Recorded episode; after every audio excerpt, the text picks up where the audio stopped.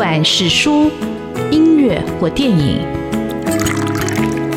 不管是茶、咖啡或酒，也不管是译文的空间或餐饮的场域，文化无所不在。台湾新风景，让我们重新发现生活里的文化。文化就是我们的生活。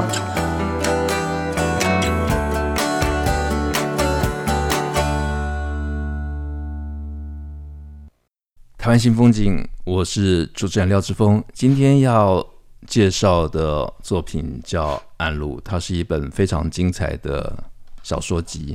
它总共写了七篇小说，七种寂寥。到底是怎么样的寂寥？待会请作家李金莲来分享。那今年是我很尊敬的出版的同行，或者应该说写作者的一个同行者，他经常给我很多鼓励。那今年是我近年来少数会有机会访问到两次的来宾。他上次来是介绍他所编选的一本书，叫《我台北我街道》，邀请了很多作家。来写生命中的街道故事。那今天为什么又来呢？呃，因为很少有作家短期内来上节目两次，是因为要访的来宾太多，要介绍的作品太多。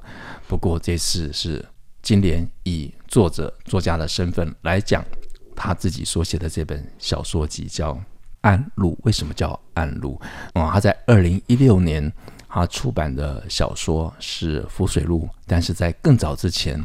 他是一九八七年出版他的短篇小说集《山鹰》。好，这中间的停顿又是为什么？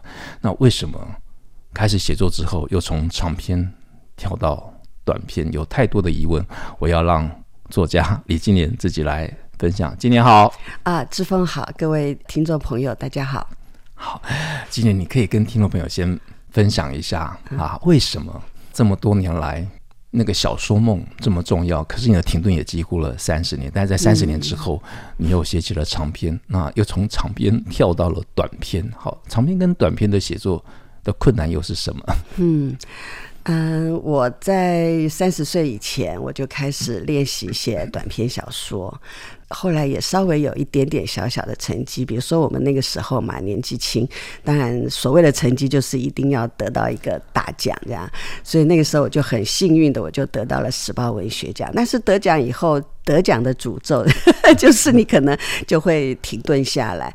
那主要是因为我个人的呃客观的状况，就是呃比如说我后来进到报社，就《中国时报》工作，那工作非常的繁忙的。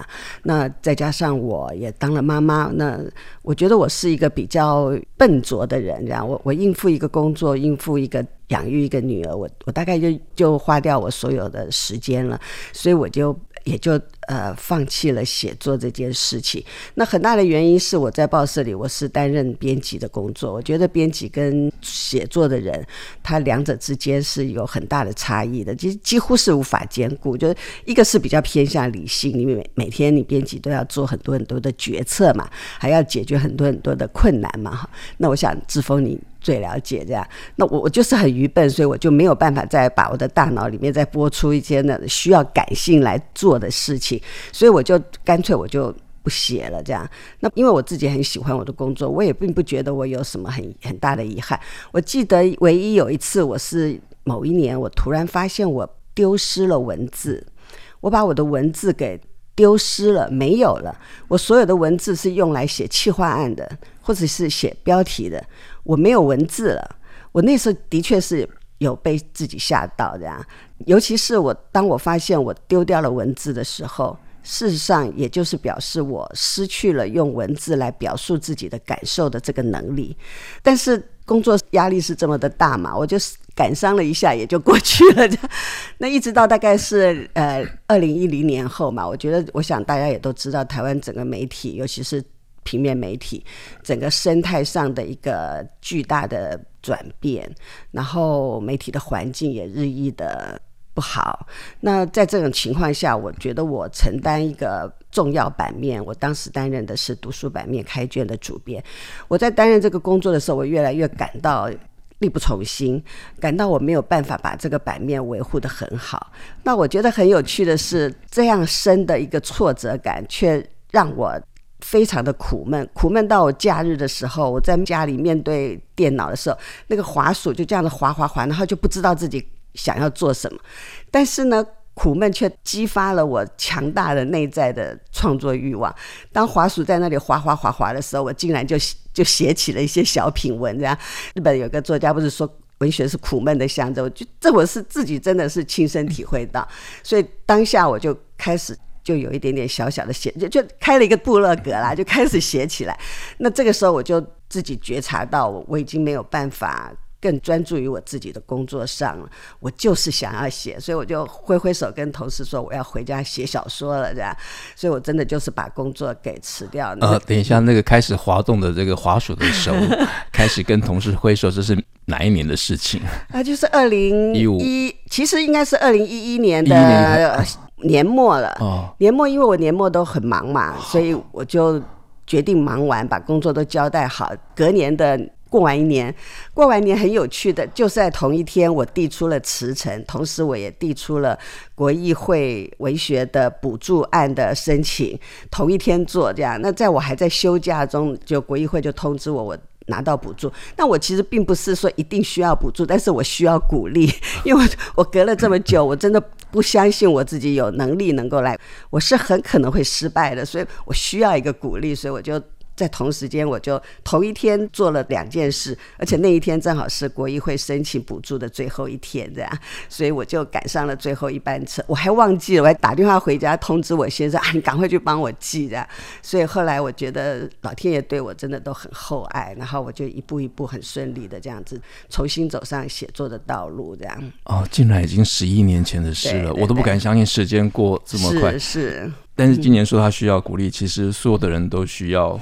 鼓励啊，当然指正也很重要，但是鼓励就是一个前行的一个动力，让你自己能够相信自己一点，这样哪怕只是一点点。呃，但是今年在主编在主持这个开卷，我觉得他鼓励了很多作家跟出版社，因为觉得认真出版或者认真写作是一件多么重要的事情，他为我们这个人文的社会提供了很重要的一块土壤啊，这是今年了不起的贡献。但是呢，今年在二零一二年，他毅然转身开始了创作。但他在二零一六年交出了他在停笔之后多年的长篇小说《浮水路》。好，但是那是长篇创作，到这个《暗路》又是一个短篇创作，也不过是六七年的时间哦。那长篇创作跟短篇创作有什么样的一个不同，或者对你来说它的难度会是什么？啊、当时我真的觉得我自己好像小孩玩大车，我是不是不应该一开始就？但是我太心急了，我我怕我写作的时间。没有太多了，所以我就马上就写了《浮水路》这部长篇小说。但我从来就没有写过长篇小说，尤其是我刚刚从编辑转换成一个写作者，我有太多力不从心的地方，有点呃力有未逮的地方，有点没有办法达到自己满意的那个地方。那我就是没有办法，我就是。一一的去克服，即使是一个长篇小说，我也是修改了十几次，这样一次又一次的改，这样花了四年的时间。那写完长篇小说《浮水路》以后，那这个当然因为我很有可能嘛，也很有可能是我人生的唯一或者最后的一部小说，所以我就是抱着这样的心情去写。但是写完以后，他又。很幸运的得到了一个金鼎奖的那个文学图书奖，所以然后就让我觉得说，好像我可以再继续的写下去这样。那但是这时候我就会想说，我虽然在在年轻的时候三十岁以前已经写过一本短篇小说，但是我就会觉得我可能在呃能力的磨练上还有待重新回头去练习，所以这个时候我才会重新想写一部短篇小说，真的是用一种练习的心情这样。好，今年说他是用练习的心情来写这部短篇小说集，但是事实上也花了五年吗，五年五年多的时间，啊，五年的时间练习，所以这本小说应该叫练习曲才对。我们这里休息一下，待会再请金莲继续来分享。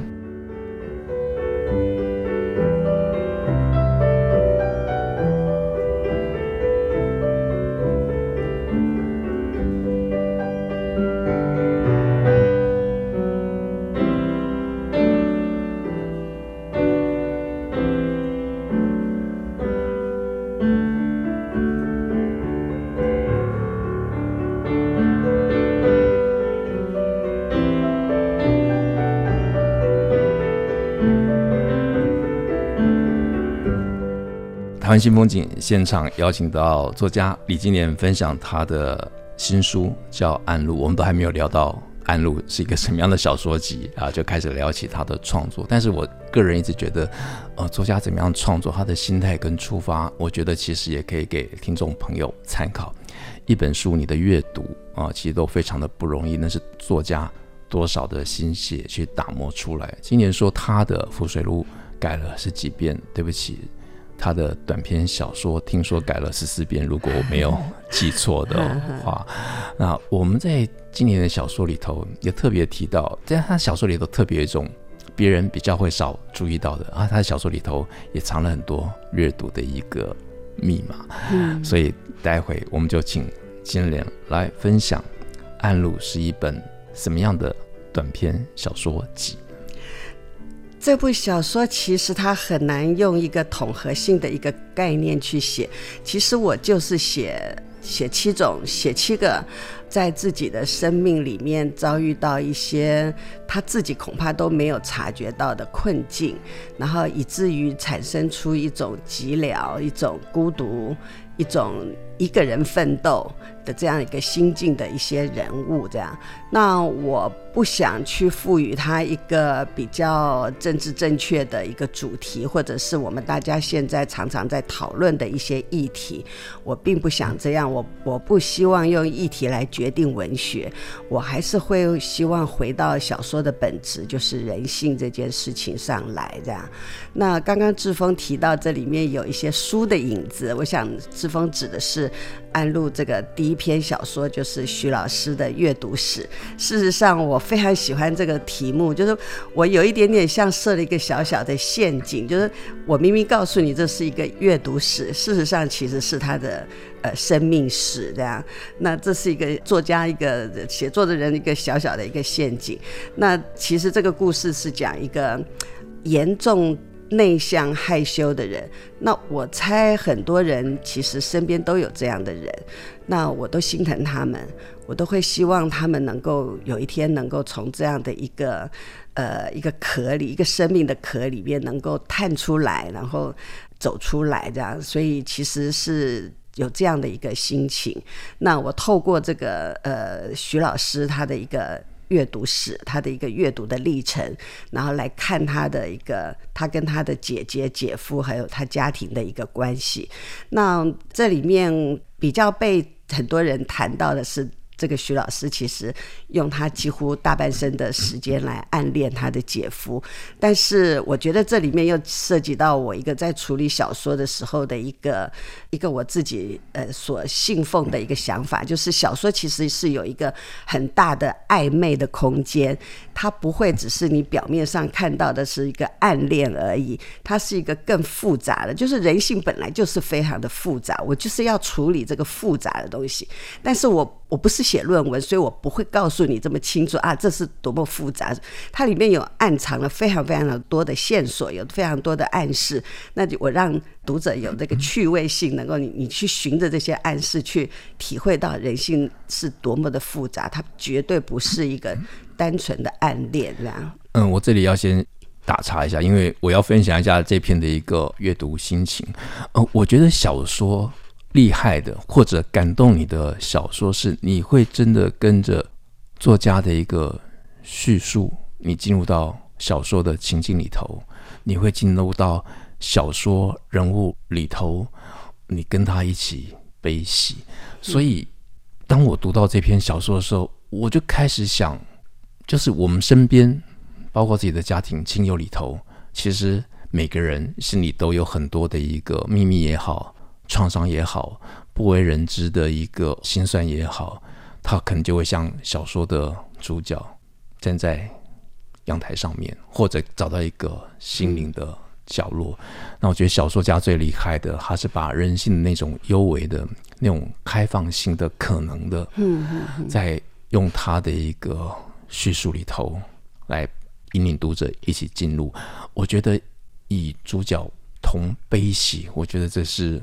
阅读里头的享受也是一种触动吧。嗯嗯嗯，谢谢你做了那么好的诠释。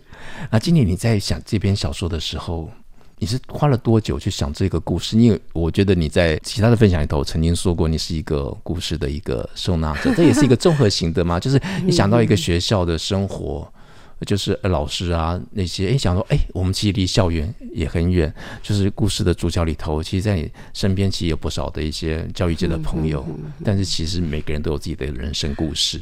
我觉得写小说的人呢、啊，他在组织一个故事，其实就是一个。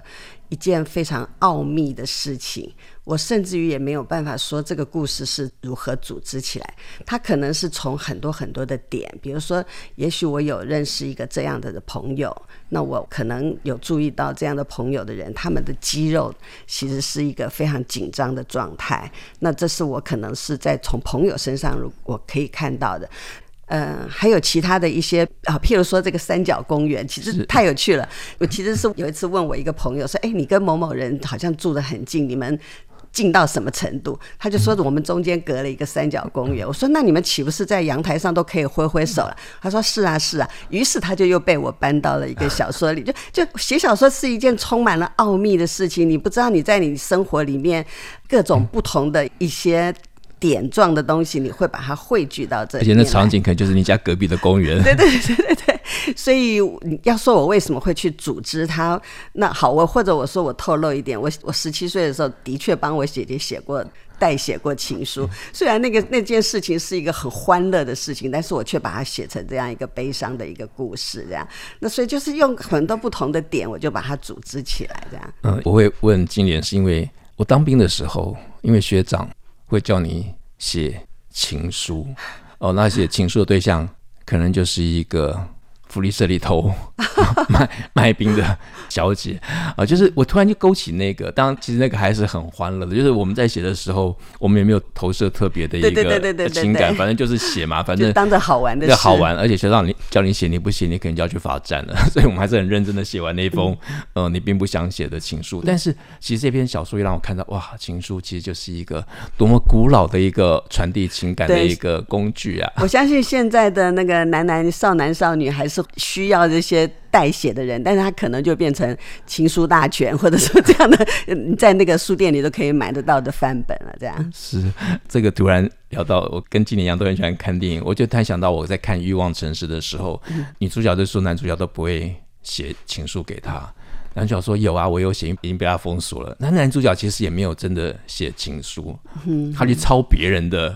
情书，然后就用 email 一封一封的邮寄啊！我想这是电子情书里头太有趣的另外一种，所以翻本。这样说来，其实代写情书或者情书这件事情，其实一直都存在我们的人生里，对不对？所以才会看这本小说的时候 有特别的一个共鸣，而且里头我觉得看了有点酸涩，它让我联想很多事情，想到姐妹之间的关系啊，或者。兄弟之间的关系啊，或者是朋友之间的关系，其实你在小说里头，你提到了很多种的关系，跟我们生活紧密相连的。其实有时候仔细想，到底这些关系它又意味着什么？我们这里休息一下，我待会要请进来继续分享，还有很多重要的、精彩的作品。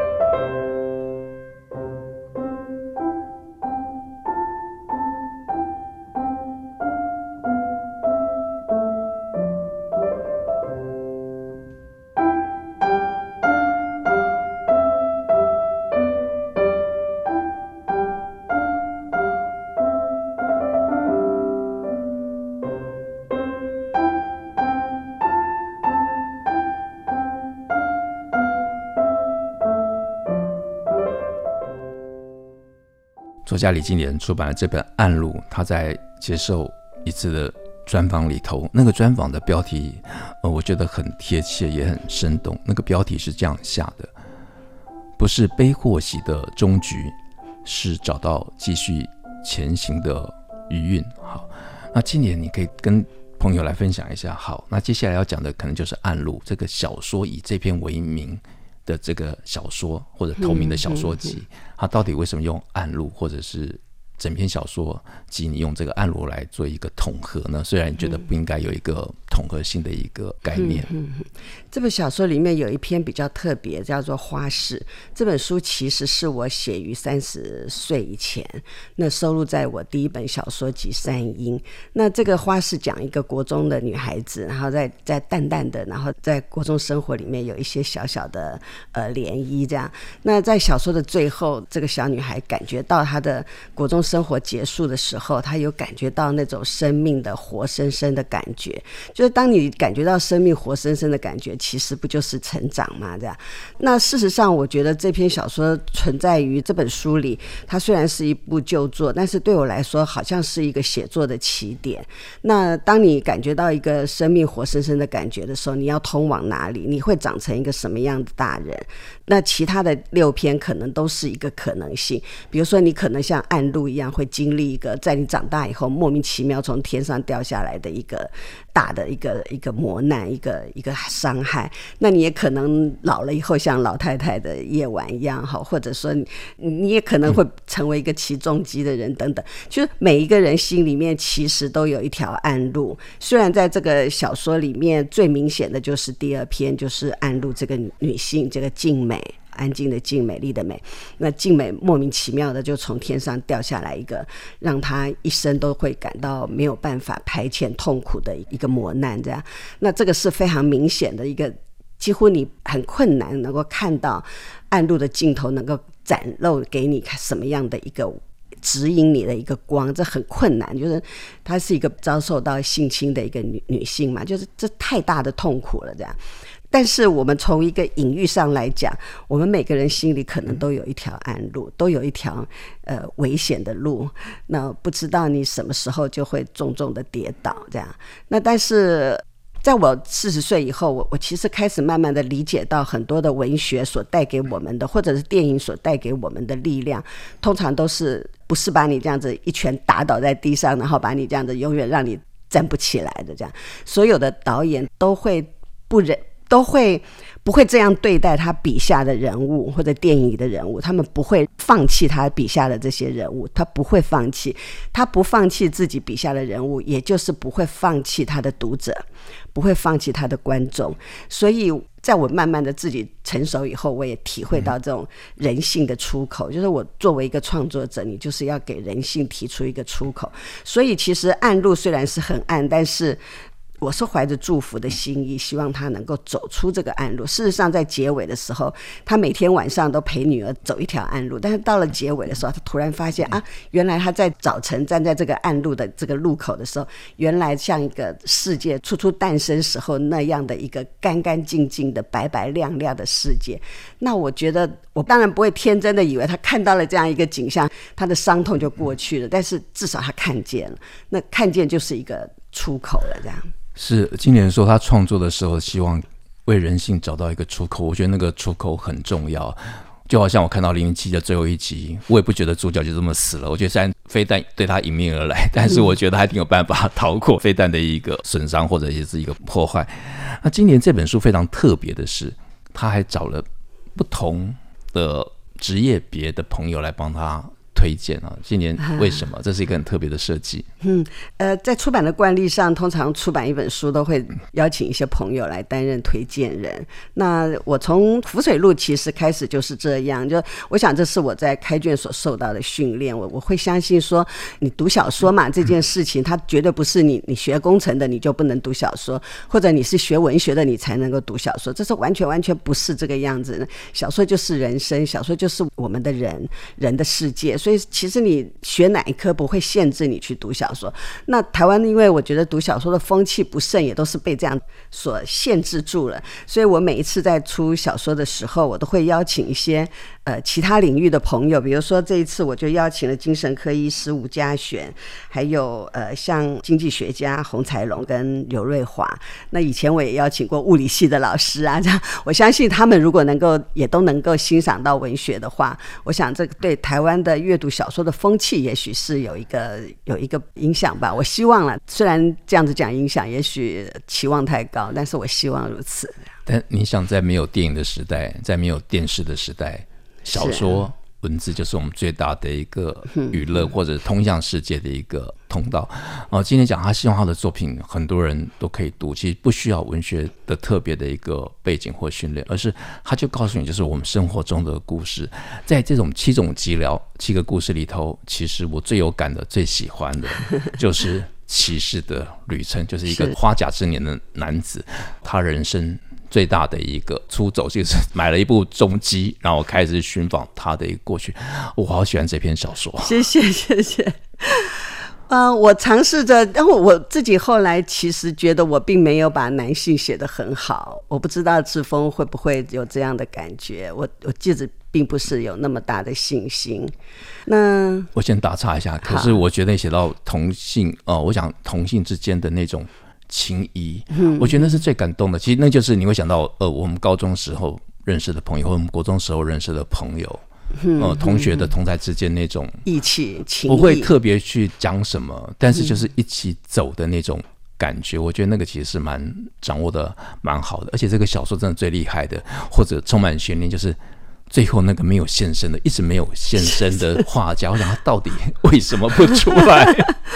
是，这是我一直一贯来。我小说里面其实常常在玩这种小伎俩。某个人他明明很重要，但是他却没有出现。你想想看，花市里面不是有一个小男生递给那个秀带一本小纸条，但他也从来没有出现。是，我觉得这是虽然是在技巧上，我我我这个技巧，但是我觉得人生里不常常是如此嘛。就是这样才是小说特别的好看，是因为它真的充满了悬念。就是你跟着小说的进来，哎、嗯，觉得应该要出现，没有，他没有看他同学，只看他同学的爸爸。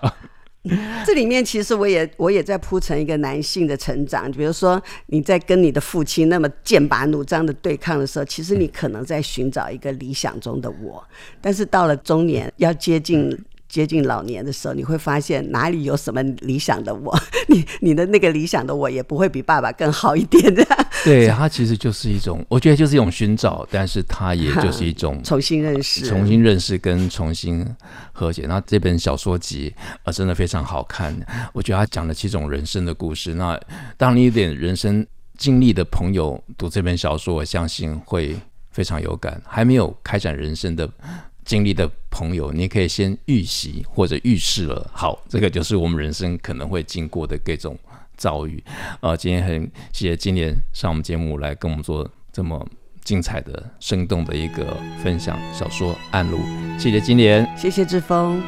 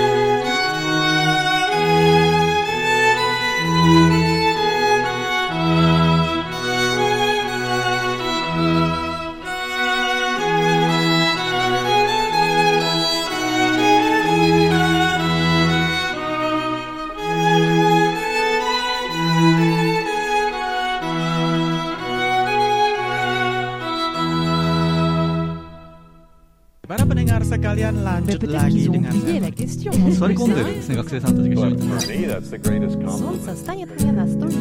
こんばんは、お金の无论你在世界哪个尽头，请你跟我这样做。Turn on your radio，阳光 RTI Worldwide，央广联系世界的桥梁。